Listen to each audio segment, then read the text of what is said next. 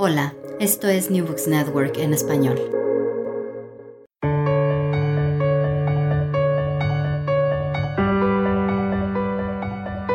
Todo comenzó ayer. Un podcast de la Asociación Española de Historia Económica.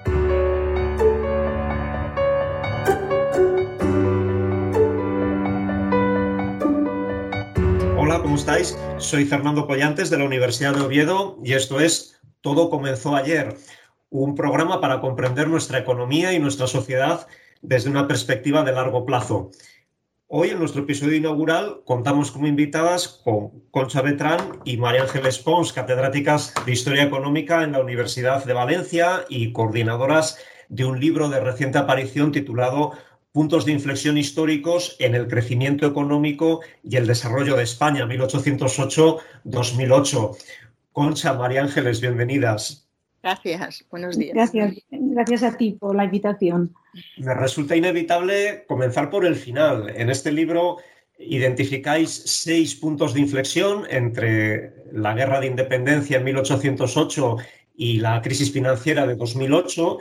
Y yo me pregunto, ¿Estamos ahora en 2020-2021 en un séptimo punto de inflexión o con el tiempo esta crisis del COVID no nos parecerá para tanto?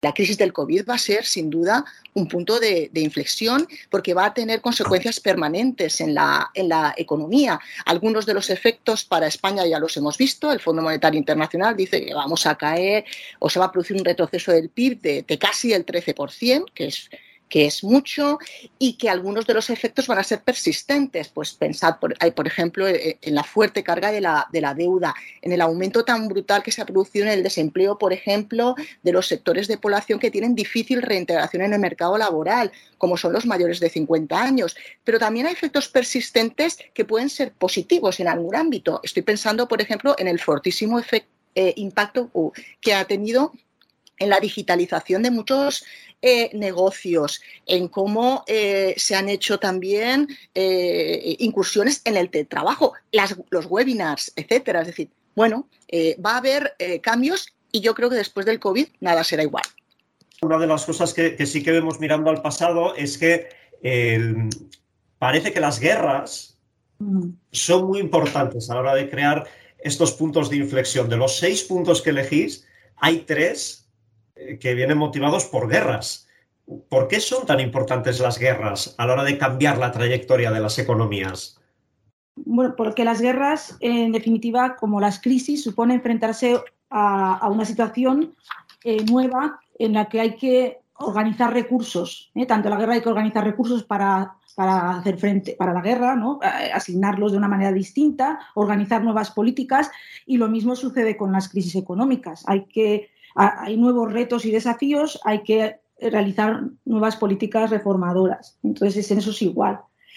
En el caso de la, de la, crisis, de la guerra de 1808, fue una guerra que supuso una ruptura con la sociedad del antiguo régimen, porque aunque fue una invasión, una invasión napoleónica, una invasión de Francia y Napoleón en, España, pues eh, eh, eh, eh, era una expansión imperialista y al mismo tiempo también de, extensión de los ideales de la Revolución Francesa. Y España estaba sentada en una, en una, revolución, en una, monarquía absoluta, en, una, en un régimen de antiguo régimen, una sociedad de antiguo régimen y tuvo que, como consecuencia de la invasión, pues modernizarse, tuvo que cambiar sus instituciones. Es decir, fueron los factores exógenos los que provocaron una guerra y además la necesidad de cambio ¿eh? como consecuencia de esa, de esa, esa guerra. Y, en cierta forma lo que, lo que planteáis es que luego en, 1898, después de la guerra de Cuba, o en 1936 con la guerra civil, estamos también en otros mm, puntos de inflexión en, nuestra economía. En, 1898 también fue enfrentarse a la pérdida del imperio, aunque ya se había hecho en, en el en 1808, se perdieron el imperio español, pero también ocurrió en todas las economías, en todas las imperios europeos.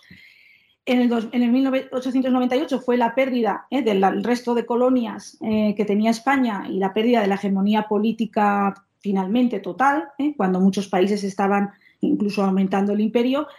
Pero en el año, en el año 36 pues, eh, fue una guerra eh, civil, en eso fue una, una situación previa a la Segunda Guerra Mundial, porque también hubo una guerra a nivel mundial, pero, eh, pero fue una guerra que tuvo también un contexto previo de crisis. O sea, hubo una crisis financiera en el año 29, una crisis internacional que puso en, debilidad no solamente a España, sino el resto del mundo, económicamente y también políticamente, la debilidad de las, de, las democracias eh, antiguas como Estados, eh, como Estados Unidos, eh, Gran Bretaña o Francia, y también la debilidad de las, de las economías, porque las políticas fueron de protección, políticas de sálvese quien pueda, etcétera, durante el periodo entre guerras. Y España pues estuvo también enfrentada a, esa situación de crisis y de cambio institucional. Y, me pregunto entonces, eh, María Ángeles, eh, hemos oído mucho acerca del COVID como una guerra. Se han empleado mucho metáforas bélicas a la hora de describir la situación en la que nos hemos visto envueltos. ¿Hasta qué punto pensáis que esto está justificado desde un punto de vista histórico? Bueno, a ver, eh, esta es una pregunta complicada. Es cierto que tanto el COVID como, las guerras eh, pues producen muertes, generan fuertes tensiones, que aumentan la polarización de la, de la, sociedad, pero a mí particularmente, a mí no me gusta utilizar en el caso del COVID el lenguaje bélico, ¿no? Ahora ni, ni los españoles luchamos contra los franceses, ni luchamos entre nosotros.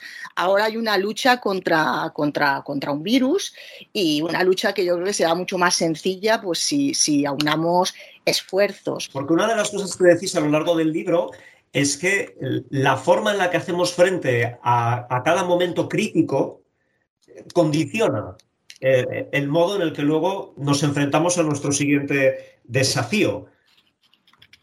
Sí, sin duda, sin duda. Las medidas que se adoptan, pero también las que, las que no, ¿vale?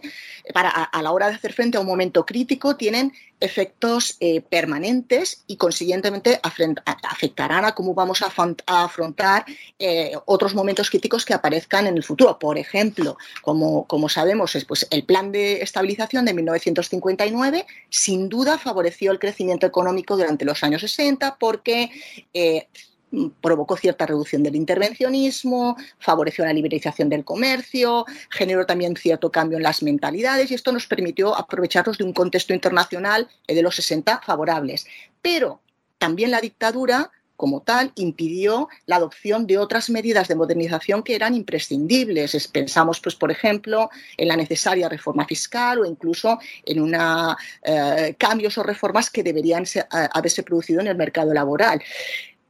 ¿Qué es lo que sucedió? Pues que cuando la crisis de 1977 se produce, pues España tiene muchas rigideces, muchas ineficiencias que sin duda condicionaron y dificultaron la transición a la democracia. ¿Y, crees entonces, María Ángeles, que esto podría aplicarse también a, la crisis actual del COVID? Es decir, que, que la forma en la que hicimos frente como sociedad a 2008 como momento crítico en el que según vuestra interpretación en el libro, se dio una prioridad máxima a solucionar la crisis bancaria o la crisis financiera, pero con un coste político, un desgaste de la confianza de los ciudadanos en las instituciones. ¿E-, ¿Esto está condicionando el modo en el que ahora, en 2020-2021, hacemos frente al COVID? Creo que sí, pero piensa que, por un lado, la contundencia con la que se, se hizo frente a la crisis bancaria también respondía a la experiencia del pasado. La gente sabía, los, los, los, políticos, los economistas conocíamos las consecuencias tan graves de una crisis bancaria como la de 1929. Se apostó por rescatar a los bancos, en el caso español eh, se apostó por rescatar a las cajas de ahorro como un mecanismo de rescatar a los depositantes, de devolver la confianza en el sistema financiero. Eh, pero el problema es que el rescate como tal no fue un un, éxito eh, y se cometieron muchos, muchos errores. Eh, la deuda se disparó, no se consiguió por ejemplo, eh, que fluyera el crédito, una enorme contracción del crédito, eh, la desigualdad creció y el resultado fue pues, una polarización social tremenda, un alto nivel de conflictividad y con ese alto coste de la, de la crisis, en un contexto de recortes sociales pues el, y, con continuos escándalos de corrupción, el problema fue eh, un aumento del malestar social y de la desconfianza en las instituciones. ¿Esto ha condicionado? Sí, Sí, porque yo creo que continúa en, nuestra sociedad una fuerte eh, desconfianza en las instituciones, pero sí hemos aprendido de la crisis del 2008. Por ejemplo, eh, la inyección de liquidez en Estados Unidos, en Europa y obviamente en España ha sido tremenda. Es decir, en España se ha abierto una línea de financiación específica a través del ICO, se han implementado los ERTES, es decir, se han hecho muchas cosas para tratar de corregir en alguna medida algunos de los errores eh, que se cometieron en el, en el 2008, pero no todos. Continuamos teniendo una Unión Europea que es débil, ¿vale? Y ahora con el Brexit, del Brexit todavía más, y, por tanto eh, hemos intentado salvar algunos errores, pero no todos. ¿Y cómo importante es a la hora de hacer frente a estos momentos críticos ese consenso político, ese consenso social del que hablábamos? ¿Qué es lo que nos dice la historia en este sentido? Mm, realizamos una comparación en lo que pasó en el, año 36 con respecto al 77, que fueron en dos momentos en los que se planteó hacer las reformas pendientes eh, que, para modernizar el país y la economía, la sociedad y la economía, porque en el, 1808 fueron muy lentas, entonces en el 36 se quiso hacer una auténtica democracia, ¿eh? extender, por ejemplo, el voto a la mujer, ¿eh? que fue la primera vez en la historia en 1933, hacer reformas en la, economía. Pues al principio sí que hubo consenso, ¿eh? por eso se, la, República pues, se votó en las municipales, en las elecciones municipales y había consenso de que se quería cambiar la sociedad. Lo que pasa es que se fue perdiendo y la sociedad se fue polarizando como también estaba ocurriendo en Europa. ¿eh? las democracias eran más débiles, había más totalitarismos y, la, situación económica no permitía ¿eh? precisamente eh, luchar contra ello. En, el 77 sí que se aprendió de, precisamente de, la experiencia del fracaso del proyecto de reforma, de reforma del año 36 y, y también lo aprendieron las democracias europeas de que había que, pues, que apoyar eh, internacionalmente, como no se hizo en el 36, a las democracias más jóvenes, más nuevas. Y por lo tanto, se supo, para salir de la, de la, de la, de la dictadura y de la situación de crisis, porque coincidió, coincidieron ambas en el año 77, pues se hizo un pacto, un pacto de todas las fuerzas políticas, económicas y sociales, de partidos, sindicatos, empresarios, y fue una estrategia diseñada precisamente para mm, establecer la democracia, una democracia moderna en España y salir de la crisis. Y entonces, ese pacto una muy, muy difícil. Entonces, Concha, eh, ¿dónde estamos hoy? Eh, ¿Estamos más, desde este punto de vista del consenso, estamos más en esa España polarizada del 36 o en esa España del consenso del 77? Lo pregunto porque eh, el discurso está muy polarizado. Quizás la realidad no lo está tanto y, estamos de acuerdo en más cosas de lo que nos parece?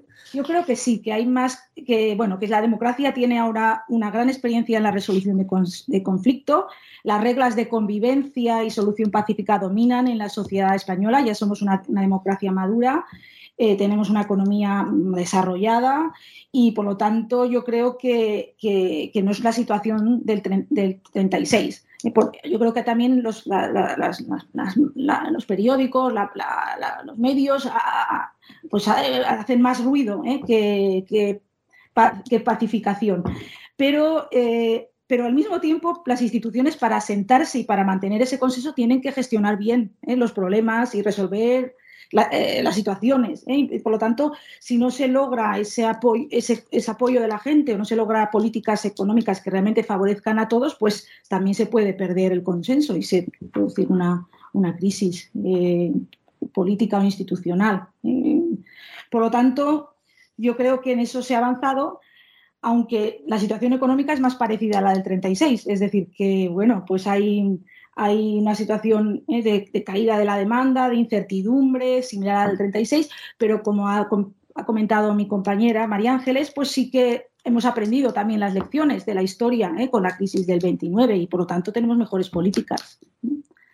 Concha Betrán, María Ángeles Pons, catedráticas de Historia Económica en la Universidad de Valencia y coordinadoras del libro puntos de inflexión históricos en el crecimiento económico y el desarrollo de España, 1808-2008.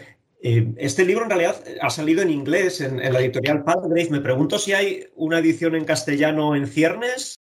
Y en principio no, no, creo que, nos planteamos, que nos planteemos un libro en, español. Creo que, prácticamente eh, el libro como está tiene la finalidad o cumple con el objetivo que nosotros teníamos y era que, que los no españoles también conozcan cuáles han sido los momentos claves para la economía española y cómo los hemos afrontado. Concha Betrán, María Ángeles Pons, muchas gracias por acompañarnos en nuestro primer programa. Gracias a ti. Gracias por todo. Y, y, ha sido un placer. Exactamente. Nosotros volveremos en 15 días. Nuestro invitado será Vicente Pérez Moreda, con quien hablaremos acerca de las pandemias en la historia de España, porque también en lo que se refiere a las pandemias, todo comenzó ayer. Adiós.